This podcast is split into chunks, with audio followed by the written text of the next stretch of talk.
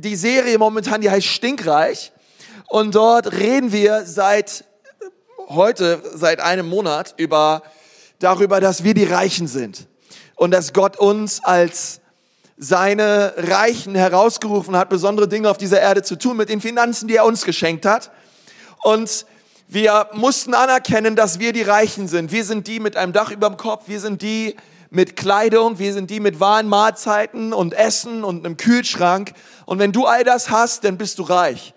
Und Gott sagt, hey, wenn du all diese Dinge hast, dann gibt es auch eine besondere Verantwortung, die er dir gegeben hat, auf dieser Erde mit den Ressourcen, die er dir gegeben hat, gut umzugehen und sie gut zu verwalten. Denn nicht Geld macht glücklich oder sagen wir es mal so, nicht mehr Geld macht glücklich, sondern wie wir Geld verwalten, das macht glücklich. Wie wir damit umgehen und was wir daraus machen, okay? Geld ist nicht böse, Geld ist nichts vom Teufel, sondern Geld ist sehr gut.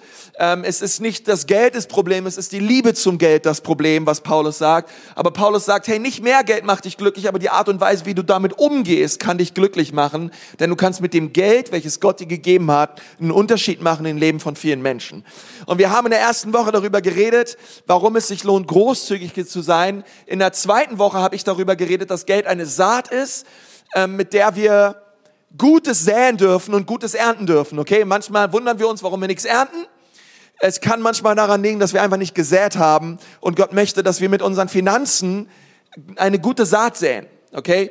Deswegen geben wir nicht einfach nur Geld oder investieren Geld, sondern wir säen immer Geld und diese Saat soll aufgehen und dann letzte Woche habe ich darüber geredet, dass wir stinkreich sein sollen an guten Werken. Okay, wir haben draußen immer noch diese Gott liebt dich Karten, diese Hey ähm, macht einen Unterschied und ladet zur zur Church ein. Wir haben diese kleinen Karten. Ihr könnt Leute einladen zum Essen. Ihr könnt ihnen bei beim beim Supermarkt ihr ihr Essen einladen oder oder oder Kinotickets ausgeben oder bei McDrive bei McDonald's hinter euch dem Auto ein Essen ausgeben oder was auch immer. Wir wollen den Leuten einfach zeigen, dass wir sie lieben, dass wir großzügig sind und wir wollen sie zum Gottesdienst einladen und ihnen von Jesus erzählen. Okay, also es ist eine gute Möglichkeit, das zu machen. Heute möchte ich gerne mit uns über das Thema reden, was Jesus so richtig sauer macht. Was Jesus so richtig sauer macht. Okay, es gibt was, was Jesus richtig sauer macht. Es gibt eine Geschichte, da wurde Jesus ziemlich zornig und sauer. Und die Geschichte wollen wir uns gerne anschauen. Bevor wir das tun, Frag mal deinem Nachbarn, was meinst du, macht Jesus sauer? Und er soll dir mal eine Antwort geben. Und ähm, na ganz kurz, okay, redet mal kurz miteinander. Wenn dein einer Nachbar nicht mit dir reden möchte, ist egal, red mit dem anderen ähm, oder red mit dir selber. Was glaubst du, macht Jesus sauer? Was macht ihn so richtig zornig? Okay?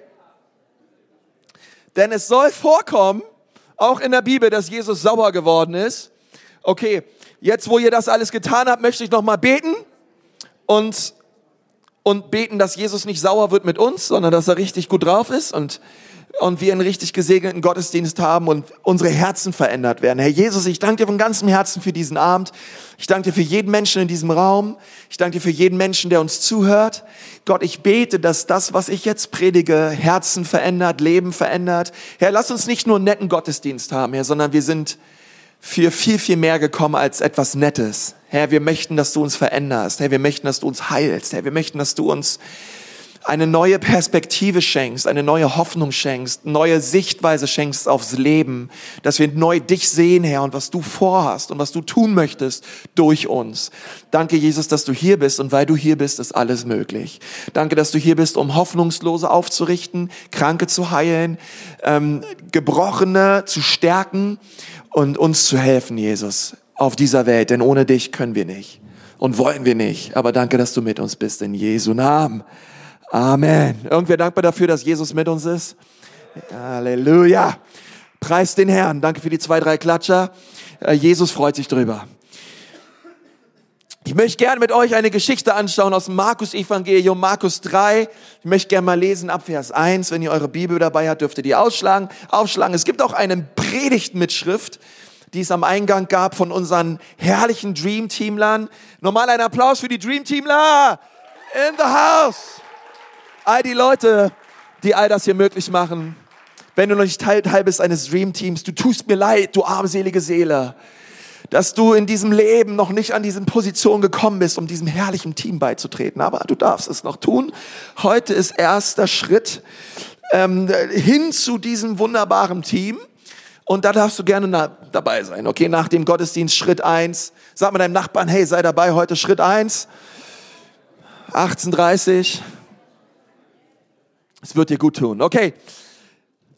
Markus 3, Vers 1. Warum wird Jesus sauer? Nun, ich möchte, bevor wir das tun, euch sagen, dass ich glaube, dass ähm, Jesus aus so manch anderen Gründen sauer wird, wie oft wir Menschen. Ich meine, wir Menschen, wir werden ja manchmal wegen ganz schön dummen Sachen sauer, oder? Kannst du dich noch erinnern, wo du letzten Monat so richtig sauer geworden bist? Kannst dich nicht mehr dran erinnern, ne? weil es war so eine dumme Sache, du hast schon wieder vergessen warum du sauer geworden bist. Weil wir Menschen, wir sind irgendwie, wir ticken, wir regen uns über Sachen auf.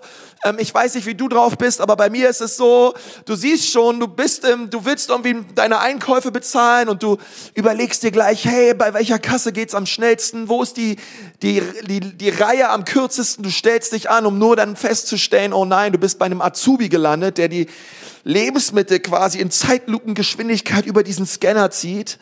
Piep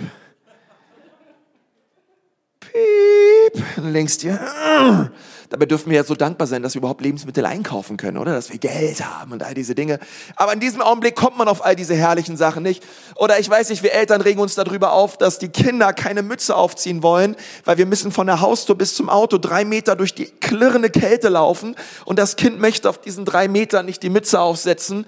Und wir rasten aus und es bricht der dritte Weltkrieg aus und die Kinder wollen nicht und wir denken, die Kinder kriegen Grippe und müssen ins Krankenhaus und werden erfrieren, wenn sie in diesen drei Metern keine Mütze zu tragen. Aber wir haben ja Recht. Wir wollen und meinen es ja gut mit unseren Kindern, aber wir, sie wollen nie auf uns hören. Und unterm Strich werden wir immer sauer darüber, wenn die Dinge einfach nicht so laufen, wie wir wollen. So sind wir Menschen halt. Hey, ich habe sogar mal gehört, dass es Ehefrauen gibt, die werden, die, die sind tagsüber zu Hause und irgendwas regt sie über ihre Ehemänner auf, irgendwas haben sie wieder nicht aufgeräumt, diverse Unterwäsche, Unterhosen im Badezimmer liegen rum oder Zahnpasta oder ähm, einfach Dinge, was Männer so tun braucht gar nicht so tun, ihr seid alle so drauf und wir lassen einfach alles liegen und die Frau regt sich auf. Und dann habe ich mir sagen lassen, dass es manche Frauen gibt, die stecken ihren Ehering von der rechten Hand auf die linke Hand, um, wenn dann später der liebste Gatte nach Hause kommt, es ja nicht zu vergessen, ihm zu sagen, dass er doch ein sehr unordentlicher, unstrukturierter, trotzdem gut aussehender junger Mensch ist, aber sehr wohl etwas Hilfe braucht in Sachen Ordnung und man wird sauer und man regt sich auf und es gibt einen kleinen Fight und dann küsst man wieder und das ist alles gut. Aber wir, wir können uns ja so schnell aufregen über Dinge. Ich kenne auch, ich kenne es im Autoverkehr, im, im, im, besonders, besonders so Straßenverkehr bringt mich an den Rand meiner Heiligung, okay? In, in so verschiedensten Facetten und Situationen. Aber Jesus, wie wir gleich sehen werden, Jesus wurde aus anderen Gründen sauer. Okay, der, der wurde nicht so richtig sauer darüber, dass Leute es nicht so machen wollten, wie er wollte, sondern aus anderen Gründen. Und das schauen wir uns jetzt an. Vers 1. Als Jesus, sagt mal Jesus. Okay, es ist das Beste, was du bis jetzt an diesem Tag gesagt hast. Als Jesus, wie gewohnt, also auch Jesus hatte Gewohnheiten und übrigens seine Gewohnheit war es, in den Gottesdienst zu gehen. Das tut einigen von euch auch mal richtig gut. Nicht nur einmal im Monat hierher zu kommen, sondern wie gewohnt, okay? Jede Woche, okay, einmal im Jahr ist auch regelmäßig, aber ähm, Jesus, Jesus war wie gewohnt, er ging in die Synagoge, er ging in den Gottesdienst, okay, das ist etwas, was er jeden Samstag tat. Er ging in den Gottesdienst und dort war ein Mann, mit einer verkrüppelten Hand. Nun eine andere Übersetzung sagt, verkrüppelt hört sich ein bisschen verkrüppelt an. Ähm, eigentlich gemeint ist eine, eine behinderte Hand, eine verdorrte Hand.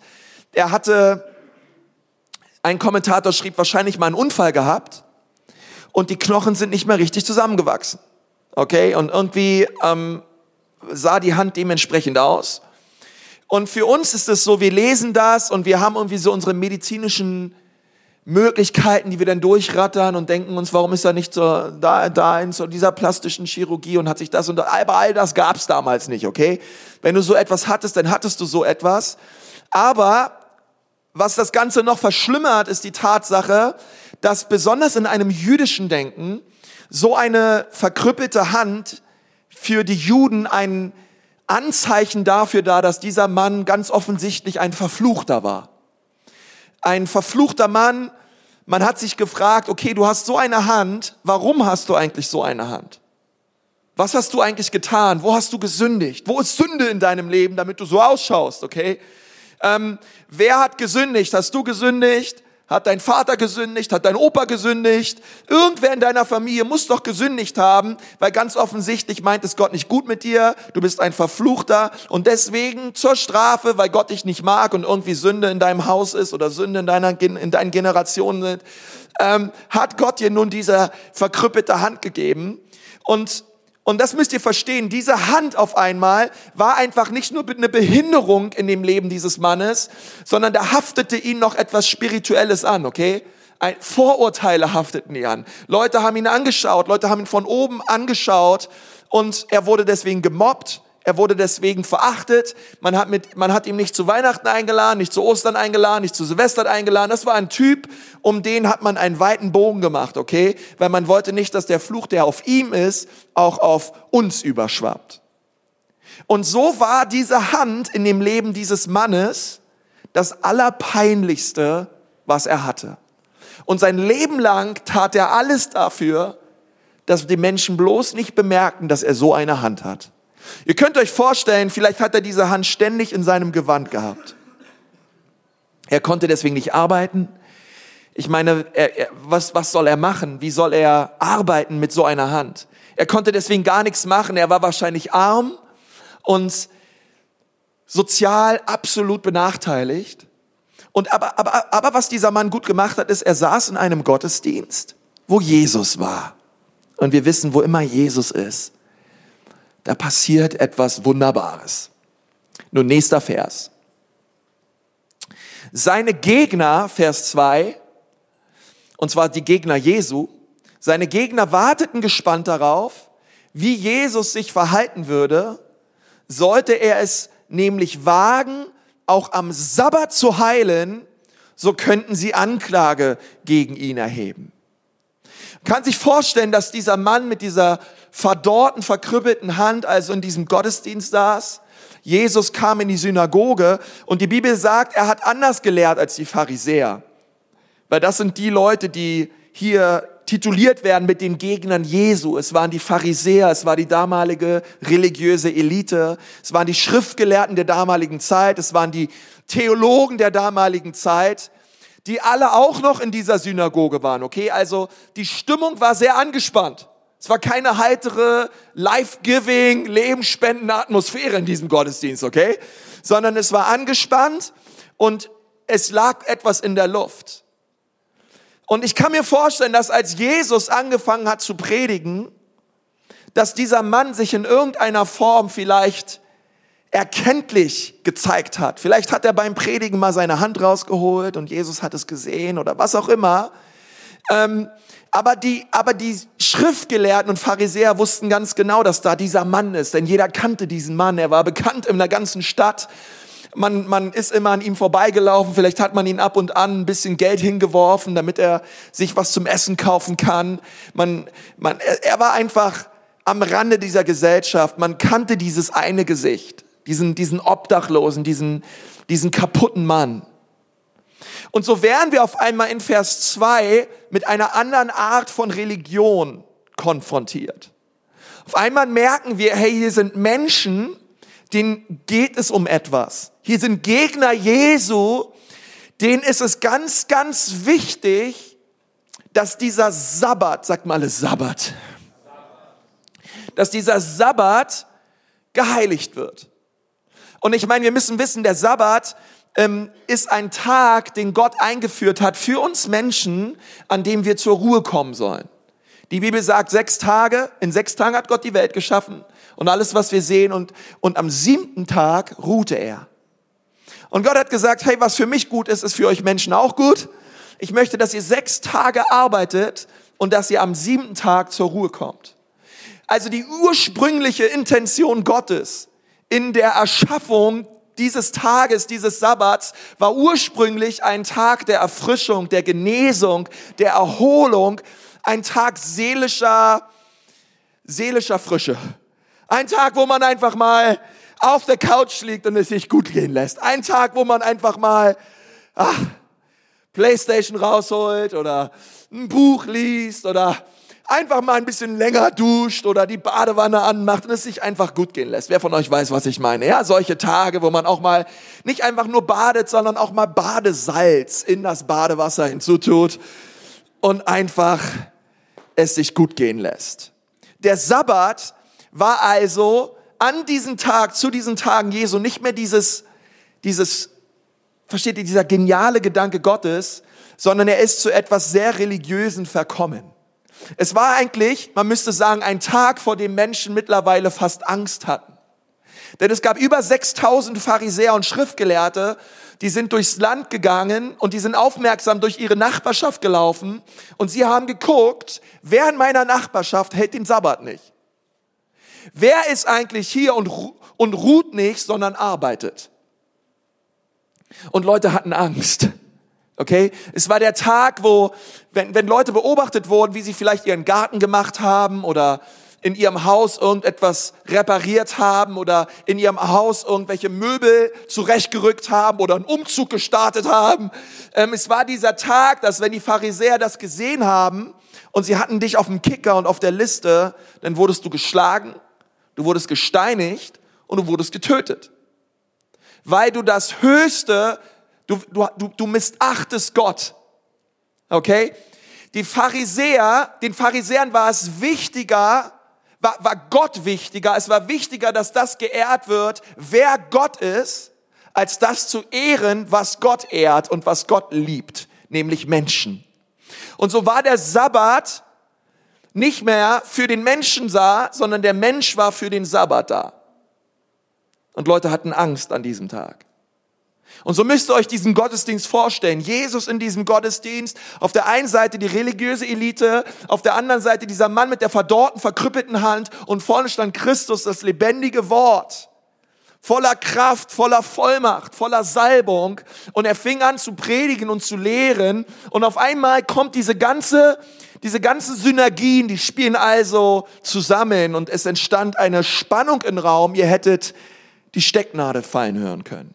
Und dann lesen wir in Vers 3. Jesus rief den Mann mit der verkrüppelten Hand zu sich. Steh auf und komm hierher, damit alle dich sehen können. Nun, ich glaube, dass das das allerletzte war, was dieser Mann wollte. Weil das war das Allerpeinlichste in seinem Leben. Und auf einmal sollte er aufstehen, zu Jesus gehen und warum? Damit alle ihn sehen. Okay?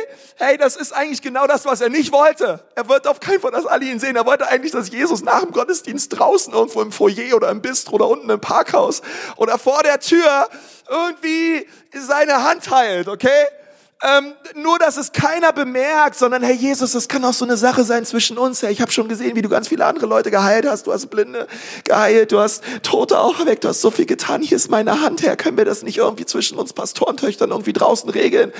Muss, muss das immer alles öffentlich sein, Jesus? Jesus sagt, hey, weißt du was? Komm mal hier nach vorne. Komm mal, komm mal her, damit alle dich sehen. Komm, komm mal her und und zeig dich uns.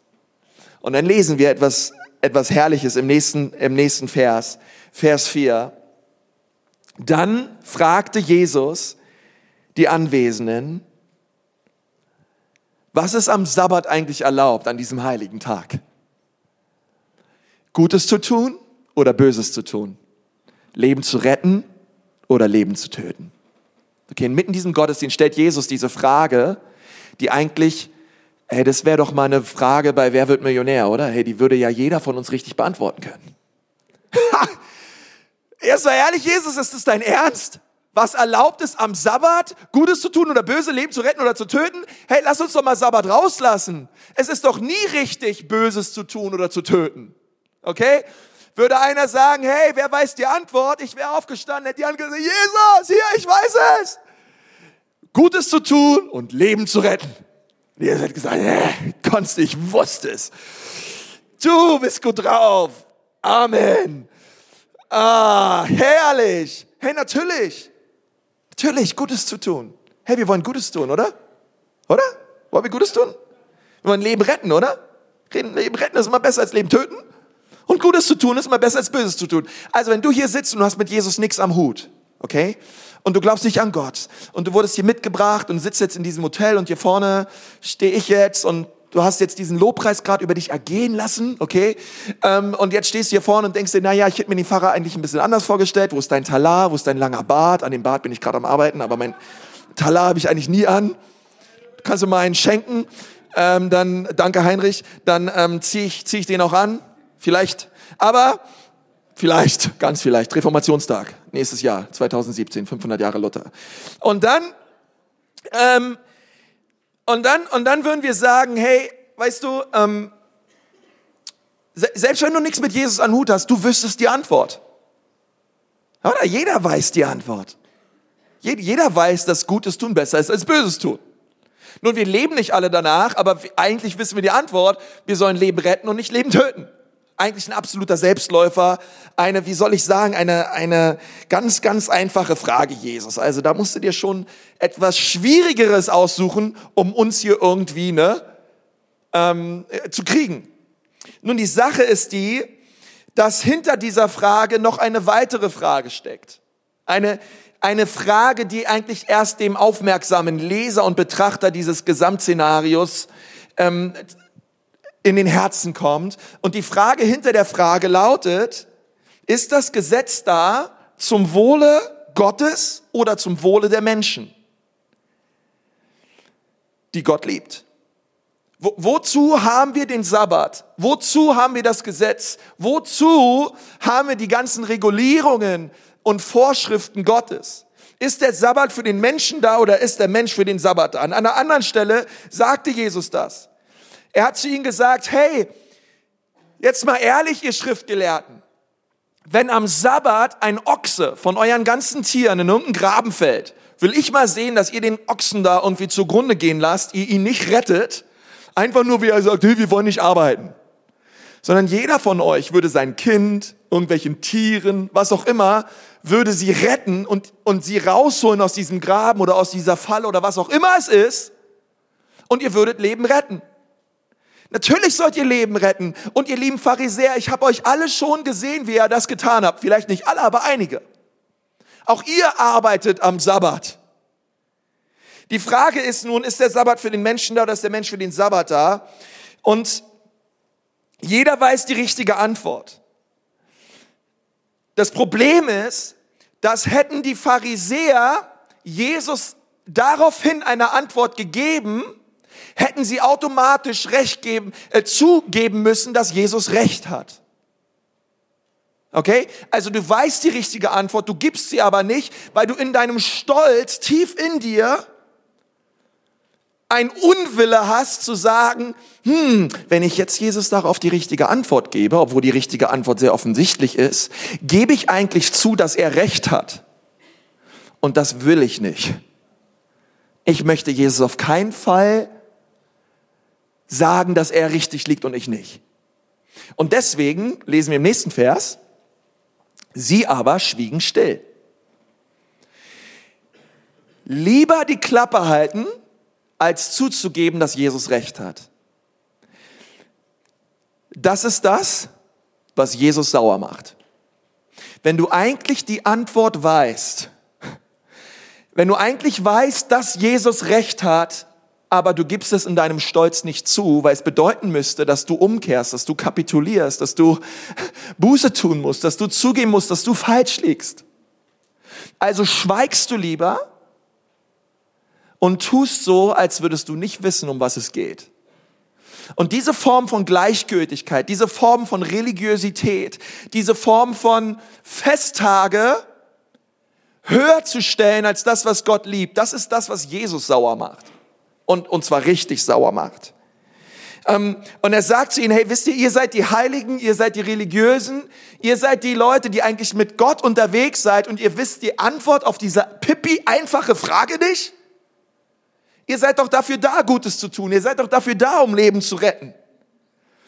Und das ist so wichtig, denn das führt uns hinein in diese Geschichte und in das Herz dieser Geschichte, welches Jesus uns mitgeben möchte an diesem Abend.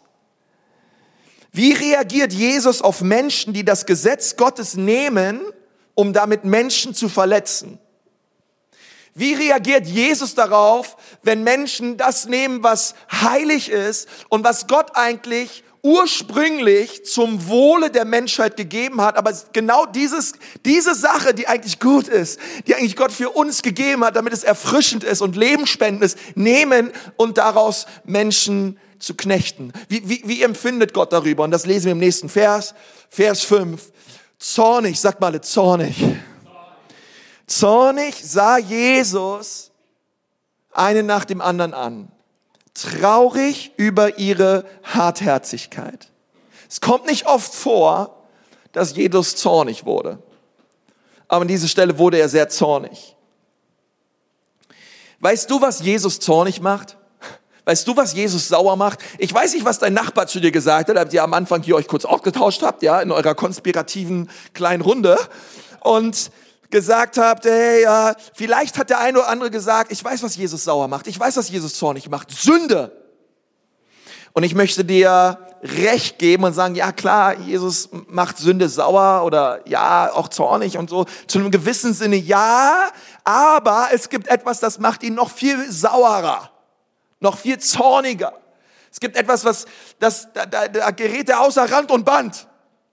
Und das ist die Tatsache, dass ein Mensch oder die Menschen oder die, die, die Pharisäer, die hier sind, aufgrund ihres Stolzes und ihres Unwillens nicht bereit sind, von ihrer Position abzurücken, obwohl sie eigentlich wissen, dass Jesus recht hat.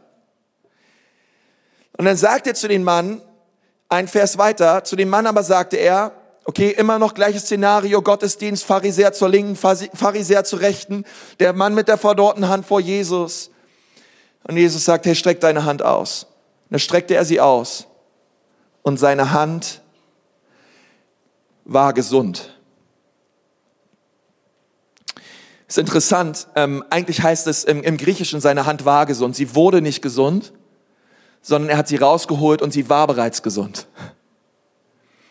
Ähm, ich kann mir vorstellen, als er diese Hand rausgeholt hat, dass ähm, vielleicht schon, kennt ihr, ich frage mich, wie hat, er, wie hat er sich dabei gefühlt? Ich meine, er holt die Hand raus und sieht schon beim Raus und die Hand ist gesund. Und alle Leute, und alle Leute sehen es.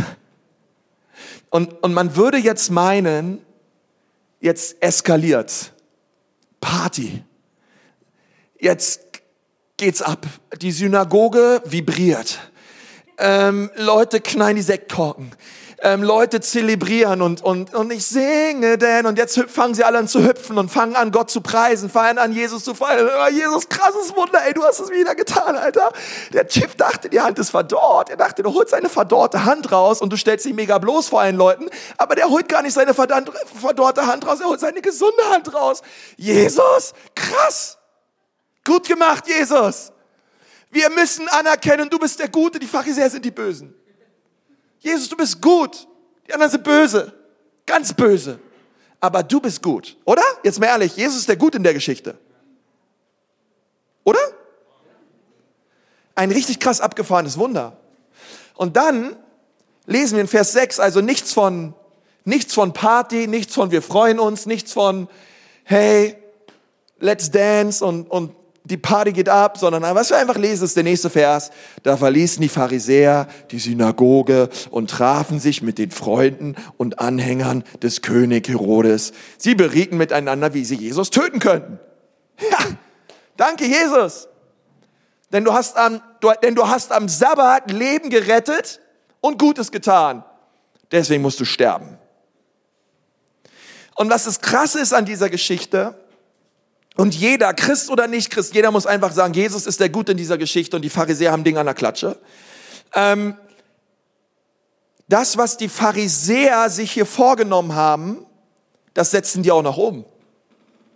Wenige Kapitel später, Jesus läuft mit seinem Kreuz auf die Via Dolorosa lang, rauf nach Golgatha, wird gekreuzigt, wird davor übelst hingerichtet und geschlagen, man hat ihn den Bart rausgerissen. Die Bibel sagt, sein Gesicht war so entstellt, man, er sah nicht mehr aus wie ein Mensch.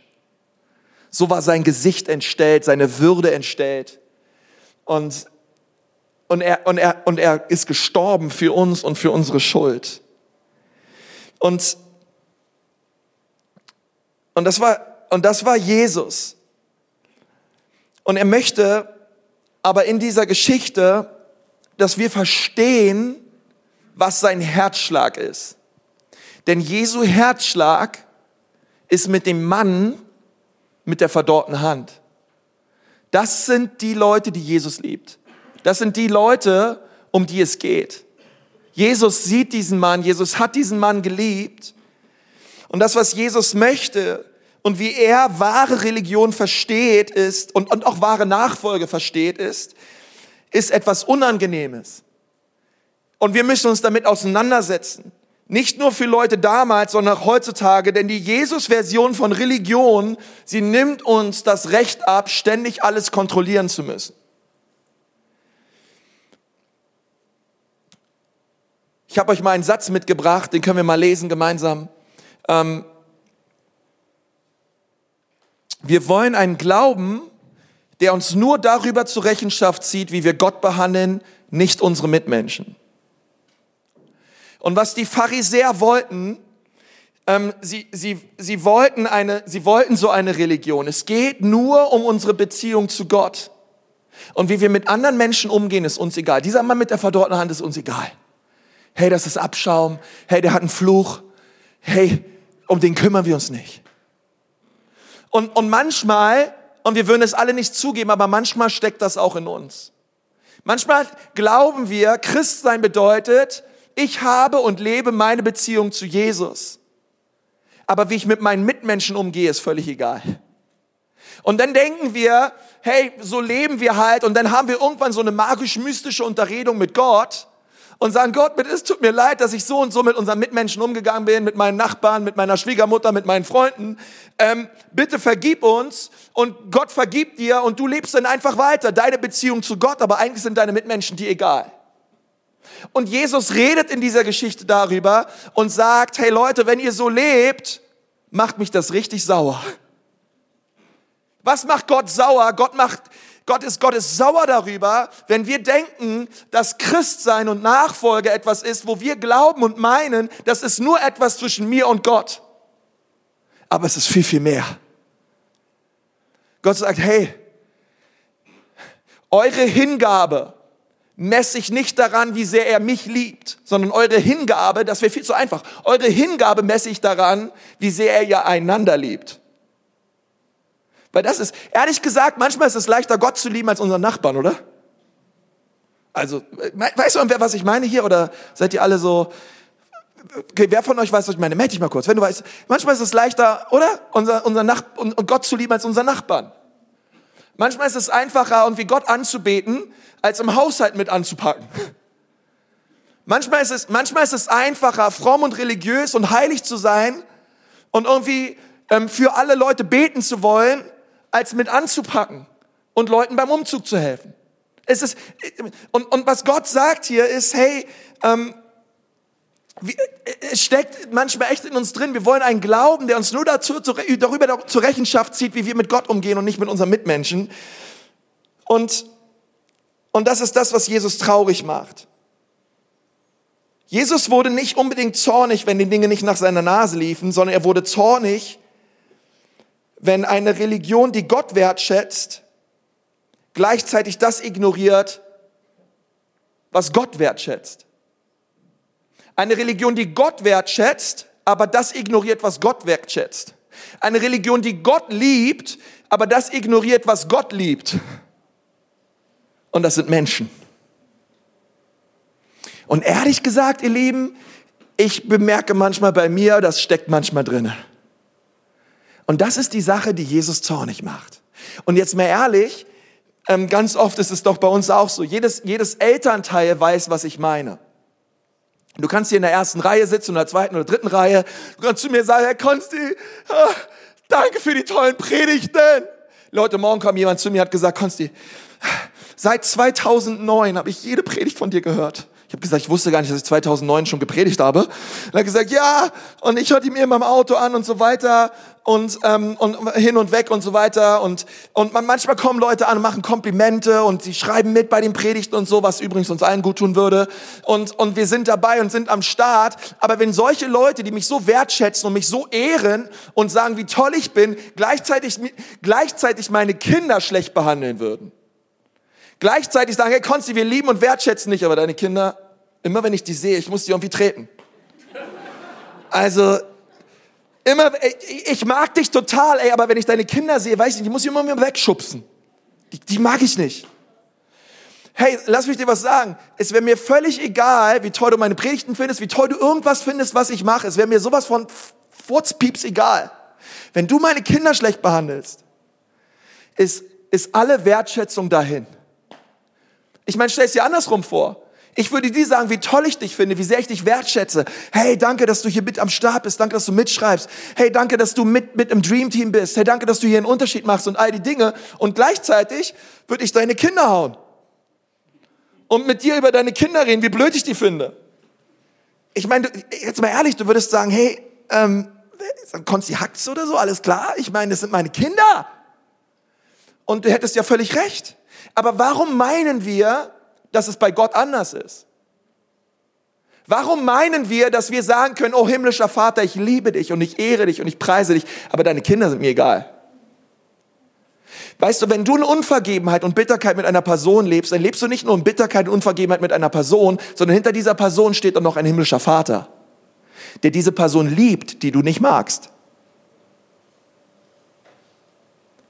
Und, und wenn wir das nicht verstehen, dass, dass, dass Christsein nicht nur etwas ist, wo ich sage, hey, oh, wir, wir leben nur in dieser Vertikalen und oh Gott, ich liebe dich und herrlich und oh, Glory und Fett und Hammer und boah, steil, Herr. Und gleichzeitig wir nicht in diese Horizontale kommen, wo wir sagen, hey, all das hat Ausdruck, das ist übrigens das Kreuz, ihr Lieben. Es hat eine vertikale und es hat eine horizontale, weil es uns zeigen würde, es geht um unsere Liebe zu Gott und es geht um unsere Liebe zum Miteinander. Da, darin drückt sich Christsein aus, darin drückt sich Nachfolge aus, darin drückt sich das Kreuz aus. In der Art und Weise, wie wir einander lieben. Johannes sagt sogar weiter, hey, sagt nicht, dass ihr Gott liebt, aber euren Mitmenschen hasst. Und, und, und, und, und, und weil, weil es sagt so viel über eure Beziehung zu Gott aus. Und die Pharisäer, sie liebten den Sabbat, aber sie hassten den Mann mit der verdorrten Hand. Und Jesus hat gesagt, hey, so läuft's nicht. Ich liebe den Mann mit der verdorrten Hand. Ich liebe ihn so sehr. Euer, der Sabbat ist mir doch egal. Ich bin hier, um Gutes zu tun und um Leben zu retten. Das ist mir wichtiger als das mosaische Gesetz. Denn dazu bin ich gekommen, um zu suchen und zu retten, was verloren ist. Und, und ich glaube, dass Gott uns ganz neu herausführt, auch, auch als Ekklesia. Ich meine, stell dir vor, wir sind so eine Gemeinschaft, wir alle. Wir sind so Leute, die sagen, hey, wir lieben Menschen. Wir sind, wir sind ultra inklusiv. Wir laden uns gegenseitig ein, wir unterstützen uns, wir helfen uns einander, wir, wir sind füreinander da, wir stehen füreinander ein, wir beten gemeinsam, wir, wir sind in Kleingruppen, wir, wir supporten einander, wir, versteht ihr, wir, wir, wir, gemeinsam sind wir stark. Und wenn Gott sagt, hey, wenn eine Kirche so etwas verstanden hat, dass es nicht einfach nur darum geht, dass keine Ahnung, wie eine, wie eine Hammer-Worship-Zeit haben. Und ich bin voll dafür, ich bin auch voll für eine Hammer-Worship-Zeit, versteht mich nicht falsch. Und es ist so wichtig, dass wir Gott anbeten. Aber es gibt noch eine andere Seite. Und die Seite drückt sich darin aus, inwiefern wir auch wirklich bereit sind, ähm, zu opfern und dabei zu sein und Menschen zu unterstützen und zu lieben, die nicht liebenswert sind. Denn ehrlich gesagt, dieser Typ mit der verdorrten Hand, es war kein populärer Mensch, okay? Der hatte keine Likes bei Facebook, auch keine Likes bei Instagram. Der hat noch nicht mal ein Profil erstellt, weil der fand sein Profilbild einfach nicht hübsch. Okay? Aber wir finden ihn cool. Warum finden wir ihn cool? Weil Jesus ihn cool findet. Weil Jesus ihn liebt. Weil Jesus ihn, ihn wertschätzt. Und sagt, hey, weißt du was? Ich weiß, dass du eigentlich wolltest, dass wir alle das draußen im Stillen machen. Und er ruft ihn nach vorne und wusste vorher schon, ich werde den Mann nicht bloßstellen, ich werde doch den einen hier nicht seine Hand zeigen, sondern der wird seine Hand rausholen und die wird bereits gesund sein. So ist unser Jesus. Und so dürfen wir auch sein. Was immer wir Gott entgegenstrecken, das kann er heilen. Und es braucht Glauben. Es braucht auch heute, heute Abend Glauben. Wisst ihr, wir haben diese Serie stinkreich, weil wir glauben, dass was immer wir Gott entgegenstrecken, was immer wir ihm hinhalten, er segnen kann. Und wir haben diese Serie, weil wir glauben und sagen, Gott, wir wollen reich sein an guten Werken. Gott, wir wollen reich sein und dir auch unsere Finanzen, unser Geld hinhalten, weil was immer wir dir entgegenstrecken, was immer wir dir hinhalten, Gott, das kannst du heilen, das kannst du, das kannst du gebrauchen für dein Reich. Okay? Und deswegen haben wir diese Serie und deswegen, vielleicht denkst du dir, hey, was hat diese Serie mit dieser, mit diesem, mit diesem, oder die Predigt mit dieser Serie zu tun? Alles. Weil es geht um, um das Herz für sein Haus, um diese Herz für sein Haus Spende. Es geht nicht um uns. Es geht nicht darum, dass wir uns bereichern. Okay? Es geht nicht darum, dass wir uns irgendwie, dass wir irgendwie groß rauskommen wollen, sondern wir wollen mit diesem Geld einen Unterschied machen dem Leben von anderen Menschen. Wir wollen mit diesem Geld Männern und Frauen, wir wollen sie suchen, die eine verdorrte Hand haben, die, die außen vor sind. Okay, wir wollen mit diesem Geld Gutes tun. Okay, ich verspreche dir, mit all dem Geld, was du hineingibst bei der Herz für sein Haus Spende am 11.12., nächste Woche Sonntag, dieses Geld wird gebraucht werden, um einen Unterschied zu machen in dem von anderen Menschen. Es gibt zahlreiche Organisationen. Wir wollen die Heilsarmee in Nürnberg unterstützen. Wir wollen International Justice Mission unterstützen, wir wollen Liebe in Aktion unterstützen, Shelter Now unterstützen, Schein Deutschland unterstützen. Hey, wir wollen die ähm, Familie Wagner unterstützen, die im Chart am Start sind. Wir wollen ähm, Mareike Weber unterstützen und in ihren missionarischen Bemühungen auch in Äthiopien und all das Gute, was Gott noch durch sie tun wird, in Jesu Namen. Wir wollen sie unterstützen, wir wollen sie lieben. Wir wollen Maos Israel unterstützen, die evangelistische Arbeit vorantreiben, auch in Israel und, und als missionarische Juden unter den Juden ähm, Jesus groß machen. Wir wollen diese Arbeit unterstützen und wir wollen Shelter Now unterstützen, okay? Mit all dem Geld, was reinkommt, wollen wir einen Unterschied machen in dem Leben von anderen Menschen. Und ich möchte dir sagen, du bist reich. Der einzige Grund, warum du dich nicht reich fühlst, ist, weil du dich mit anderen vergleichst. Aber du bist reich. Wenn ich dich nehmen würde und wir würden gemeinsam nach Bangladesch fliegen und du würdest in Bangladesch auf dem Bürgersteig einem Menschen, der an dir vorbeiläuft, deine finanziellen Sorgen erklären mit einem Dolmetscher. Und du würdest ihm sagen, ja, was, ich, ich möchte mal kurz was sagen. Hey, ach, ich, irgendwie habe ich Angst um meine Rente. Irgendwie habe ich momentan Angst um meine Zahnzusatzversicherung. Ich weiß nicht ganz, ob ich mir die 39,90 im Jahr wirklich leisten kann. Und auch mein O2-Vertrag, der ist irgendwie teurer geworden ähm, 49,90. Ich habe gesehen, bei Vodafone gibt's den gleichen Vertrag jetzt für 27,90 und dann möchte ich unbedingt hinwechseln. Und ich weiß übrigens auch nicht, ob ich es mir in Zukunft noch so oft leisten kann, auswärts zu essen. Also ich sehe meine Kontoauszüge, da ist so viel Subway dabei, da ist so viel KFC dabei, da ist so viel chinesisch Essen dabei. Ich glaube, ich sollte das etwas kürzen und reduzieren, damit ich irgendwann vielleicht ein bisschen mehr Geld habe. Einfach vielleicht für Hochzeit oder für eine größere, schönere Wohnung. Denn die Zwei-Zimmer-Wohnung, in der ich wohne, reicht mir nicht mehr aus. Und du erklärst das diesen Menschen. Ich sag dir, der steht da mit großen Augen und denkt sich, Alter, von welchem Planeten kommt der? Darf ich den mal berühren? Und dann streckt er seinen Finger aus und fest deine Nasenspitze an und sagt, hey, ich möchte dich einfach nur mal berühren. Ich habe noch nie einen reichen Menschen berührt. Ich kenne keine Rente, ich habe kein Handy. Ich habe keine Wohnung, ich wohne unter einer Blech, ich, unter einem Wellblechdach. Ich, ich weiß nicht, was ich morgen essen soll. Ich sammle Müll ein und versuche Plastik zu verkaufen. Und, und es geht mir richtig dreckig. Versteht ihr, wir, wir fühlen uns nicht reich, weil wir uns mit anderen Reichen vergleichen, die viel mehr Geld haben als wir. Aber wenn wir schauen, wie weltweit ähm, die meisten Menschen mit zwei Dollar am Tag leben und, und wir vergleichen uns damit, Allein die Tatsache, dass du hier sitzt, dass du so gut aussiehst, wie du aussiehst, dass du Klamotten hast, dass du in einem Hotel sitzt und ich ein Mikrofon in der Hand habe und du morgen zur Arbeit gehst und, und studierst und fürs Studieren auch noch Geld kriegst, BAföG. Verstehst du? Da würden dich die Amerikaner schon drum beneiden, okay? Ähm, und ey, es geht dir so gut. Und verstehst du, das Ziel dieser Herz für sein Hausspende ist nicht ein gewisser Betrag, sondern es ist hundertprozentige Beteiligung.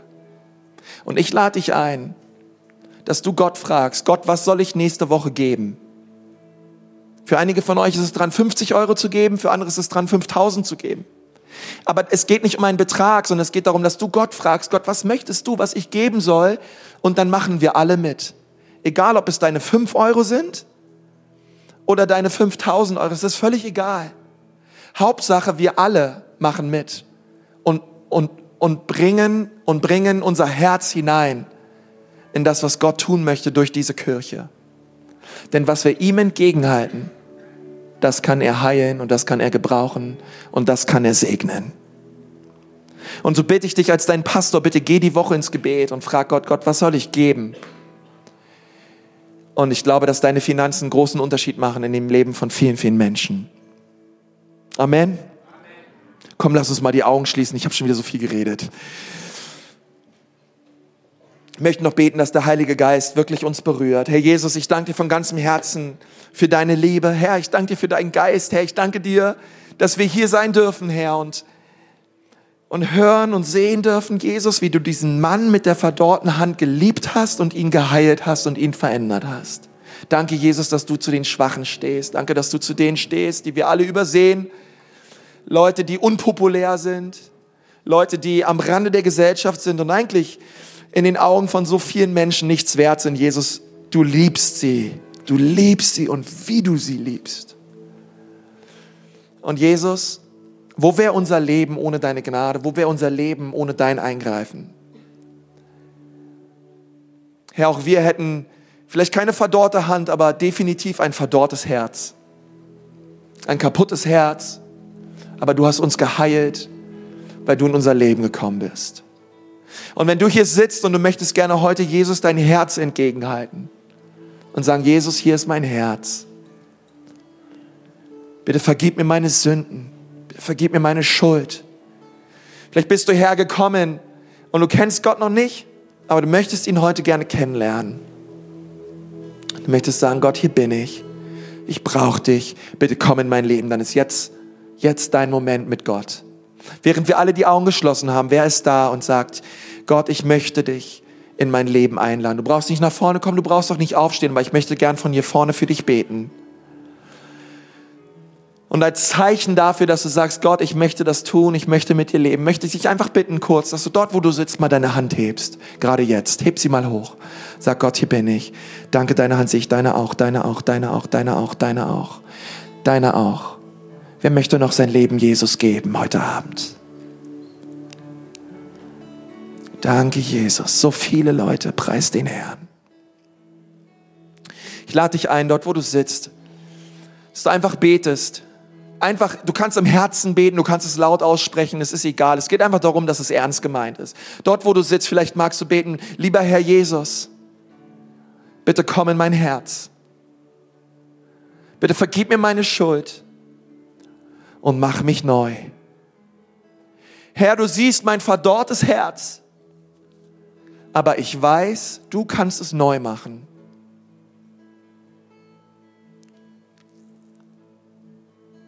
Durch dein kostbares Blut. Ich danke dir in Jesu Namen. Amen.